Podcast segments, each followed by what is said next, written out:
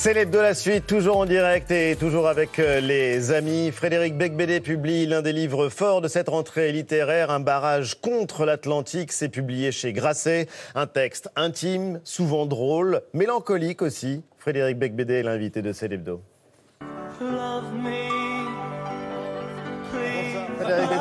bienvenue. Oui, non, les... Vous avez entendu parler de la distanciation sociale, des gestes barrières euh, Oui. J'ai inventé la distanciation littéraire dans ce livre. La distanciation littéraire, qu'est-ce que ça peut bien vouloir dire? Ça veut dire des phrases écartées les unes des autres. Avec un double, Voilà. double la place de colorier le blanc entre les phrases. Comme ça, c'est moins de travail pour vous? Non, Exactement. pas vraiment. Alors c'est assez incroyable parce que euh, c'est le seul livre écrit à la première personne et qui euh, ne se lit pas un crayon à la main, ce que vous faites vous en tant que critique littéraire, comme passionné de littérature, mais avec un Tipex. vous conseillez, c'est la première fois que je lis ça, vous conseillez au lecteur de prendre un Tipex pour lire le livre. Qu'est-ce que ça veut dire pas. Oui. Ouais. Oui, bien sûr, bah, pourquoi pas. Bah, non, pourquoi mais je pense qu'il faut se libérer et se dire que le roman au XXIe siècle doit changer. Il Ah, faut absolument euh, réinventer la forme, parce que les livres maintenant sont résumés uniquement à leur sujet, et moi j'en ai marre de ça. J'ai envie que ce soit un livre qu'on ne puisse pas résumer dans votre émission Ali. Il ne sera pas question de, de le résumer. Il y a écrit roman sur la couverture. Vous avez vu que je l'ai lu et c'est. euh, La couverture, oui. Oui, alors que c'est un livre qui est très largement écrit à la première personne. Oui. Pourquoi avoir écrit Pourquoi roman avoir écrit Ça commence roman par un mensonge dès vrai. la couverture. Oui, c'est vrai, oui. oui, mais un mensonge qui dit la vérité. Ouais, Cocteau. ça c'est les paradoxes. euh, Non, mais le roman actuel, ça veut plus rien dire roman en fait. C'est une histoire euh, personnelle, très intime. Tout est vrai, c'est vrai, mais ça n'empêche pas que la forme en fasse un roman malgré tout. Et Non mais ce sont des confessions, c'est un oui. journal intime, Oui. ce sont des mémoires d'outre-tombe. Euh, des mémoires euh, non pas posthumes, mais entumes, euh, mon ami, parce que d'outre-tombe. Ouais, non, non. Mais non, mais il y a un personnage de roman central qui est Benoît Barterotte, et puis On va en moi, parler suis dans le un narrateur. instant. Voilà, je ne suis que le narrateur de, de Que le narrateur. autre. Je suis humble pour la première fois de ma vie. Et euh, on va en parler justement de ces illusions perdues, Oui. du syndrome de Peter Pan. Qu'est-ce Oui. qu'il en reste chez vous maintenant que vous avez, je n'ose même pas dire Non, votre âge, on en parle juste après vue.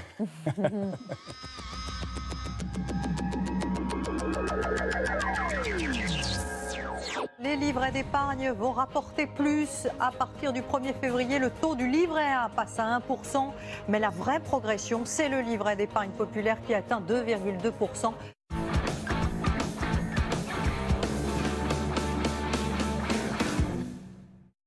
Quand on a une, une inflation à 2,8% depuis quelques mois, eh ben, le, le taux qui est proposé euh, aujourd'hui est largement en dessous, ce qui veut dire très concrètement que quand vous laissez beaucoup d'argent sur le livret A, vous perdez beaucoup de pouvoir d'achat. J'ai une proposition vertigineuse à vous faire. En jouant avec nous, il y a une année de zénitude totale à gagner. 6 000 euros par mois pendant les 12 prochains mois. Aujourd'hui en France, l'écart se creuse toujours entre riches et pauvres. Les 10% les plus fortunés gagnent plus de 7 fois plus que les 10% les plus modestes. Le salaire net des femmes reste inférieur de 16,5% à celui des hommes. Et les discriminations à l'embauche continuent de frapper notamment les travailleurs handicapés trois fois plus que les personnes valides. Tina, voici ta transformation. C'est horrible. Mais vraiment moche. Je déteste. Oh c'est trop. Oh non, je déteste, je déteste. Horrible. Mais non, je rigole, c'est trop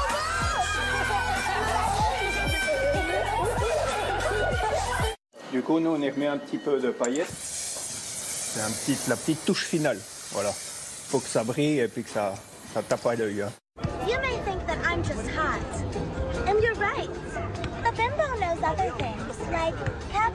Is the root of all evil, and those khakis don't look good on you, babe.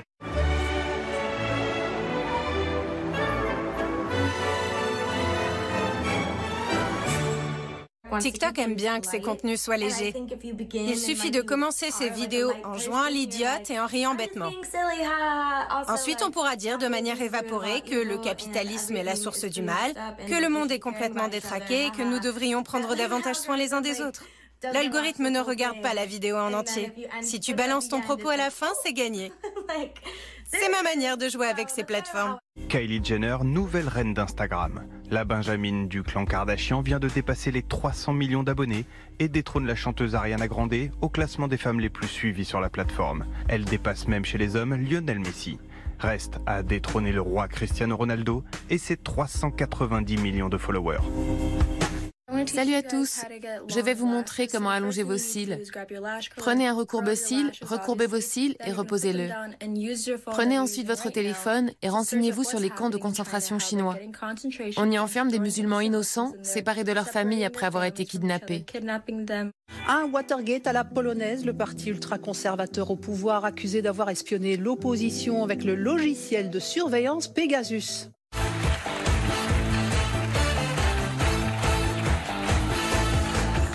Regardez, il a eu un problème avec son nez. Je vous jure que c'est vrai. Regardez. Regardez la photo.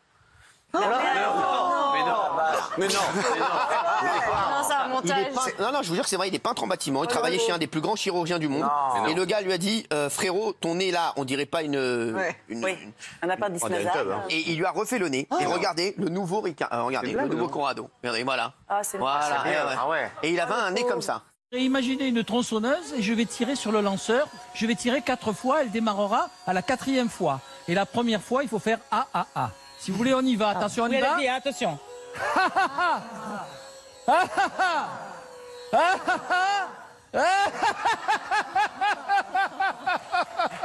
Vous savez ce que c'est d'ailleurs, deux trous dans un trou? Non. C'est son nez dans ton cul. Merci. Merci. Alors pour moi, le sourire, euh, s'il n'est pas spontané, j'en fais pas. Des gens euh, contents de tout euh, à la télé, vous en voyez partout. Je veux dire, c'est le, c'est la- c'est le moteur de la télé. Vous voyez des gens qui sourient, qui vous disent que tout va bien, ils sont, ils sont contents de tout. tout. La célébrité, sa tyrannie, c'est ridicule. C'est un thème qui court sur toute leur œuvre. On a demandé aux familles qui vous accueilleront d'être respectueuses avec vous, de vous offrir à manger et de quoi vous doucher. Depuis 4 ans, le collectif Migration permet aux exilés de passer 48 heures au chaud, en toute légalité parmi 400 familles bénévoles. Zemmour, s'il n'est pas invité sur les plateaux, il est épicier. Pour tisser des liens, Christelle et Pierre ont d'ailleurs leur propre recette. Après le dîner. Et vous devez trouver les deux mêmes cartes. Un jeu de mémoire universel.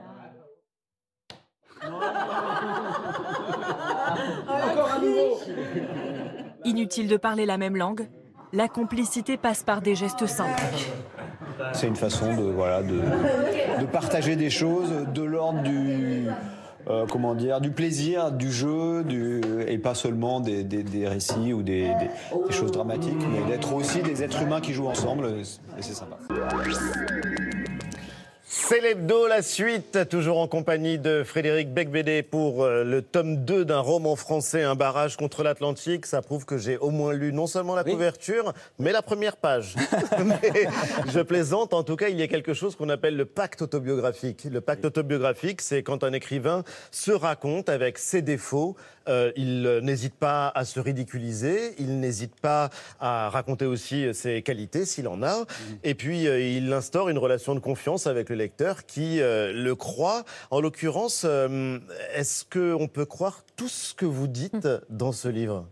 Oui, je crois, bien sûr. Je crois en ce que je dis, moi, mais c'est peu important. Enfin, c'est pour moi, c'est moins que vos important. souvenirs peuvent se brouiller. Oui, ils le sont d'ailleurs. Ce livre, c'est comme un type qui visite un grenier en désordre et qui euh, essaye de, de clarifier les choses par l'écriture. Je pense que c'est l'écriture qui guide le livre et qui guide mes pas.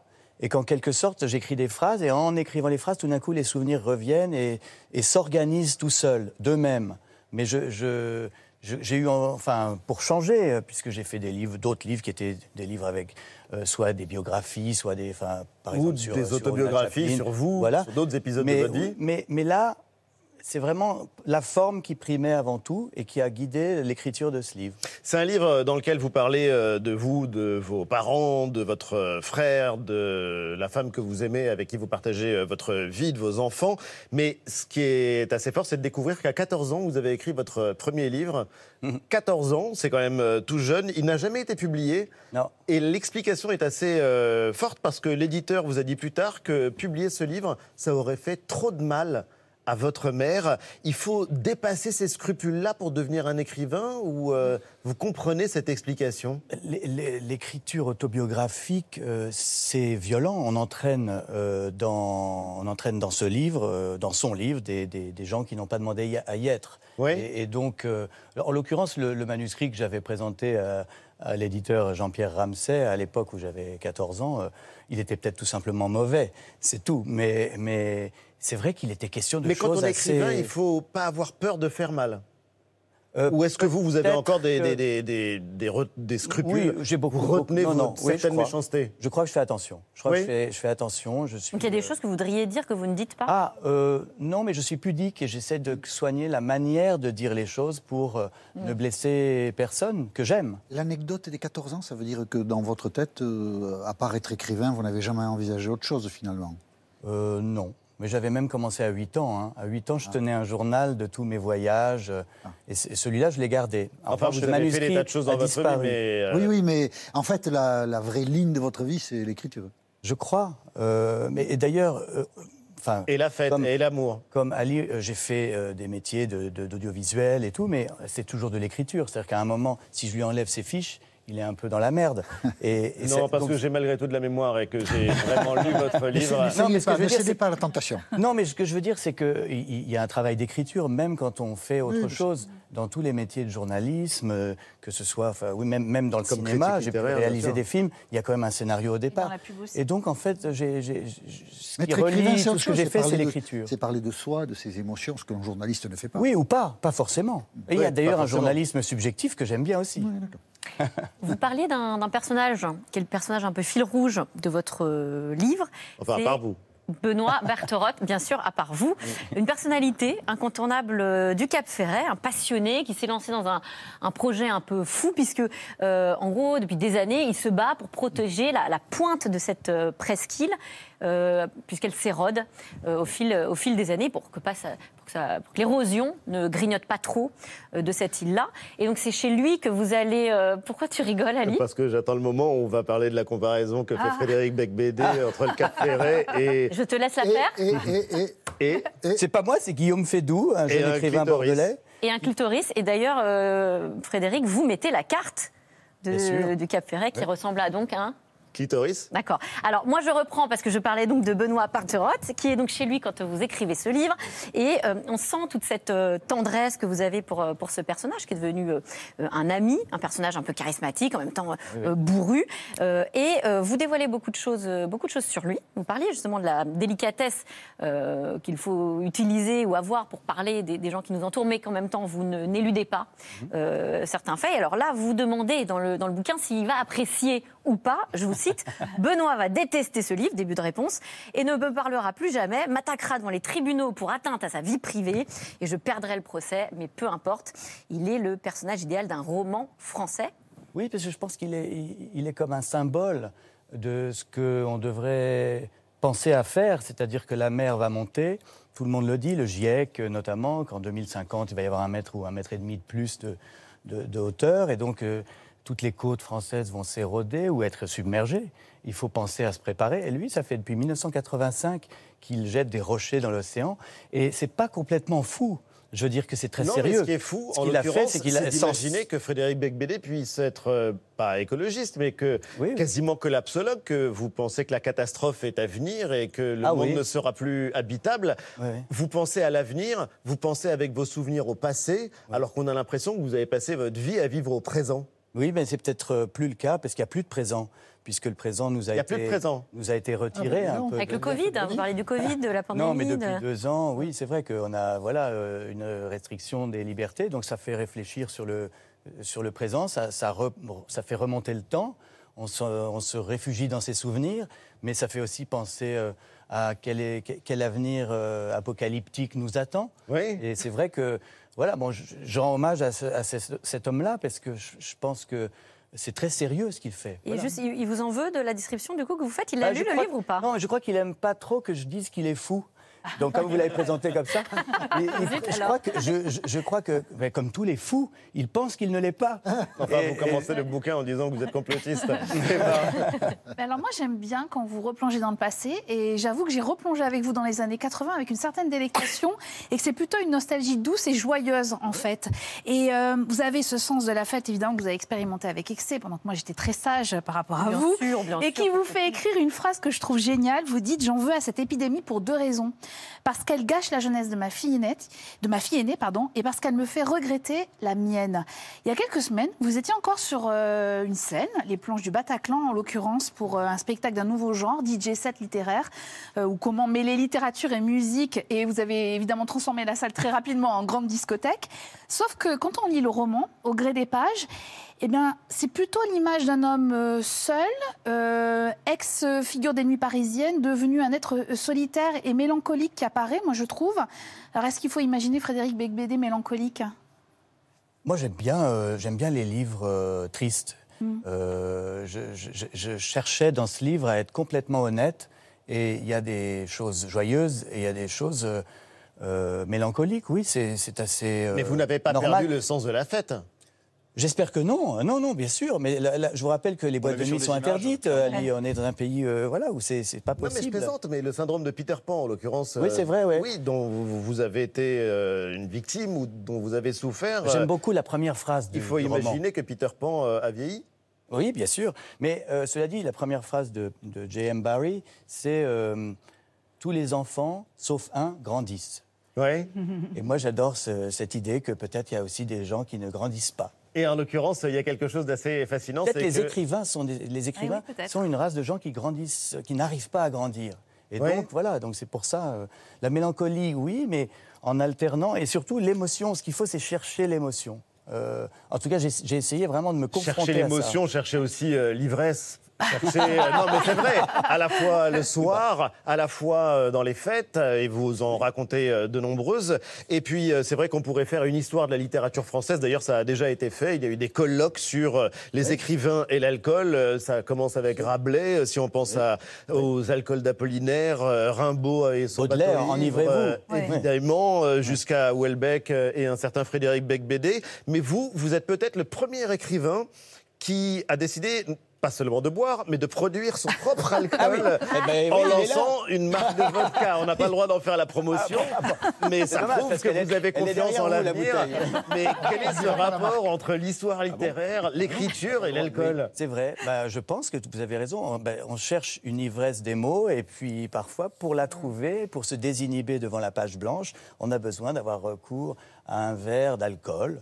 Un verre d'alcool. Peut-être, oui. Mais il vaut mieux pas des alcools trop forts. Je pense que la vodka, c'est pas bien pour écrire. C'est bien pour après le dîner. Mais... Bah écoutez, euh, oui, c'est pas ce que pensaient d'autres écrivains que vous avez connus, mais et que vous avez lus. Antoine Buvait-il, lui euh, probablement pas beaucoup. Le général de Gaulle, vous l'évoquez dans votre livre, euh, Frédéric Becbédé, cela dit, qui n'évoque pas le général de Gaulle aujourd'hui en ces temps de campagne Enfin, présidentielle ce qu'il fait dans le livre. Là, Vous allez nous répondre. De Gaulle, qui est aussi en une du magazine Légende euh, cette semaine. Excellent magazine, le voici. Une légende française, donc, le général.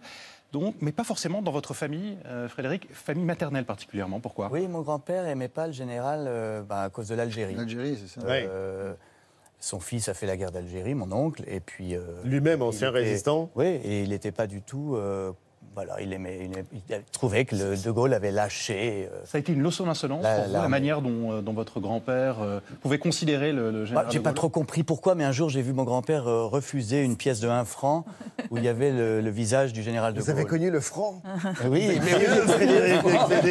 Non, mais ce qui est drôle, c'est de dire euh, au détour d'une page, je suis né euh, cinq ans après la mort du général de Gaulle et on Avant, se avant. demande Avant, pourquoi- oui. avant le- Malheureusement. la mort du général de Gaulle et on se demande pourquoi est-ce que ça débarque comme ça, pourquoi cette figure-là, cette Bah, quand figure euh, oui, historique-là quand j'étais petit, je voyais ce, ce, ce général en noir et blanc à la télévision avec sa voix. Et, Vous avez connu la un- télé en noir et blanc? Oui, bien sûr. Il y avait un respect. Il y avait un respect qu'il n'y a plus. Et je ne sais pas si c'est si un progrès. Non, je vous assure, les hommes politiques, euh, moi je suis assez d'accord avec mon ami, notre ami Édouard parfois euh, les, les- les hommes politiques aussi, on peut leur donner un petit peu de, de respect. Et lui, c'est vrai qu'on se moquait jamais du général. réac. On Si, se bien moquait sûr, au contraire, au contraire. Il y avait Henri ma- Tizot, c'est tout. Non, pas du tout. Il y a des manifestations en 63 de mineurs. La pancarte, c'est Charlot Dessous. et, et De Gaulle veut leur faire tirer dessus. Vraiment, hein Ah oui, ah bon, Parce qu'il faut réquisitionner pour les mines. Et Pompidou lui dit, en général, vous ferez n'importe quoi. Et puis De Gaulle, en 65, est mis en balotage. À sa grande surprise. Et il est mis en balotage par François Mitterrand, qui a écrit un livre où, sur trois pages, il démontre comment De Gaulle peut être apparenté à un Führer, un Codillot, euh, un conducteur, le coup d'État permanent. ouais. Donc, si, on s'est beaucoup moqué du général, beaucoup. Mais rétrospectivement, comme nous sommes, euh, bon, nous sommes un peu bêtes, nous sommes nostalgiques précisément, nous pensons qu'il nous faut une figure d'autorité. euh, voilà. Mais en fait, dans la réalité, c'est pas Non, mais moi, moi je, je dis même dans mon livre qu'à mon avis, mes parents ont divorcé parce qu'il était mort. Il est mort en 70, ils ont divorcé peu après. Et je pense qu'ils n'auraient pas osé divorcer, Divorcer, quand le général était vivant. Ah, c'est pour ça, d'accord, que vous euh, évoquez le général de Gaulle. Ouais. ça- C'est devenu la gabegie après. Exactement. vous êtes réac Euh, je crois C'était que mieux avant? ça, je trouve qu'il faut. Ça dépend des sujets. Il Ça faut réfléchir. Il faut pas avoir. Il faut pas considérer le passé comme un ennemi. Je crois pas. La blouse à l'école? Il y a des choses. Non, mais il y a des choses à défendre et à sauver. Euh, et notamment la planète. Et pour défendre euh, ça, peut-être parfois il faut être conservateur, au sens ancien du mot. Mélanie, il y a aussi euh, l'actualité. L'actualité, c'est euh, En plus il du y a général de 400 Gaulle, ans. la naissance de Molière. J'allais dire Jean-Baptiste Poquelin pour te faire plaisir. Je sais que tu aimes bien l'appeler comme ça. Et vous aussi, vous le célébrez, Molière, euh, notamment dans votre bibliothèque de survie. C'est l'un de vos euh, derniers ouvrages où vous donnez euh, 50 livres indispensables, en tout cas les vôtres. Et donc, parmi lesquels, il y a euh, Le malade imaginaire. Dernière euh, pièce de l'auteur d'ailleurs. Vous dites, Molière aurait beaucoup rigolé en voyant les médecins de 2020 prendre le pouvoir en France comme sous Louis XIV. C'est donc euh, toujours d'actualité Ah finalement. oui, mais toutes les pièces de Molière sont, sont d'actualité et surtout son insolence. C'était quand même la, la tête à claque en chef. Il s'est moqué de tous les pouvoirs. Il était vraiment le satiriste le plus, le plus courageux, quoi. Pourquoi elles sont toujours d'actualité aujourd'hui? Bah, je, je trouve que je trouve que c'est bien l'impertinence. Moi, je, je suis pour. Ce qui me gêne, c'est quand elle n'est pas drôle. Mais c'est quelle Molière que même vous elle aimez devient obligatoire et, et- et pas amusante. Mais c'est Don Juan? Ah, j'aime beaucoup. euh, oui, j'aime toutes les pièces. Oui, mais peut-être que Don Juan, c'est la, c'est peut-être la plus belle parce que c'est. Parce qu'il est question d'amour et que. Oui, et puis c'est c'est l'écriture en alexandrin. Il mérite d'entrer au Panthéon, certains le demandent. hein. Oui, alors apparemment, la- notamment. il faut, il faut pas être antérieur à la Révolution pour Ouais, entrer au ça. Panthéon, mais je ne vois pas pourquoi. Et vous, vous seriez pour? Oui, bien sûr. Oui, je trouve c'est une Entrer au. Panthéon? Oui. Non. Non, parce que je suis, plaisantant. contre, je suis contre ma mort, donc je ne peux pas, je peux pas postuler. Non, mais il y a euh, évidemment euh, cette euh, idée, enfin cette célébration de Molière, pardon, et cette blague que j'allais faire mais que je n'ose plus faire, que Ah, je vous allez-y. racontais avant l'émission. C'est une blague d'Antoine Decaune qui la disait à Francis Huster, à Francis Huster. Hier, dur demain. Ah oui, d'accord. Pourquoi pas? Pourquoi pas? En tout Ouais, cas, je n'osais pas et vous m'avez incité à le faire. Non, et je le regrette. Et c'est un livre où euh, vous regrettez finalement assez peu de choses. Non, je pense que je, je pense qu'il faut. euh, c'est juste que le temps embellit tout, hein, comme Proust euh, l'a très bien dit, et que du coup, c'est vrai que je regarde le monde d'avant avec une, une admiration. une- il y a des aspects horribles. J'ai vécu des choses qui m'ont fait du mal, mais il y a, mais il y a aussi une féerie parce que le temps rend tout plus merveilleux. Et, Donc vous vous trouvez mieux aujourd'hui qu'il y a quelques années je, je pense que je vais mieux, en tout cas, oui, qu'il y a quelques années. Ça, c'est certain. Quel est le remède? Euh, je- euh, Bouddhiste. Il faut, il faut se Il faut contenter de ce qu'on a. Il faut, être, il faut être heureux de, de ce qu'on a. Voilà. Il faut arrêter de désirer des choses qu'on ne peut pas avoir ou qui n'existent pas. Ou qui n'existent pas. Oui. Et euh, c'est ça qui est compliqué. Mais euh, je ne je, je voudrais pas devenir un auteur de feel-good books quand même. J'espère qu'il y a, que mon livre rend très malade et, et- et très malheureux. Et de toute façon, on a un Tipex pour le lire, donc on peut effacer ce qui ne nous plaît pas. Mais on recommande euh, quand même euh, chaleureusement un barrage contre l'Atlantique. C'est chez Grasset. Merci, Frédéric Becbédé d'avoir été l'invité de Célébdo. On le recommande euh, chaleureusement. Et euh, bah, écoutez, euh, longue vie. Et il faut imaginer Frédéric Becbédé malgré tout heureux. Bien Pas sûr. que mélancolique. Mais bien sûr. Mais La fête continue. Mais je sais que ça, ça, ça, ça, ça te fait peur, cette histoire, mais c'est toi qui as un problème. Moi, j'ai toujours euh, avec le syndrome de Peter Pan. Mais on en parlera une autre fois. C'est l'hebdo se termine tout de suite sur France 5. Nous, président, la campagne présidentielle racontée à hauteur d'homme et avec la voix chaleureuse de l'ami Mathieu Béliard. Lundi à 19h, vous avez rendez-vous avec euh, Anne-Elisabeth Lemoine et toute l'équipe de C'est à vous. Et merci les amis. J'étais ravi de passer cette soirée avec vous. À la semaine prochaine. So the next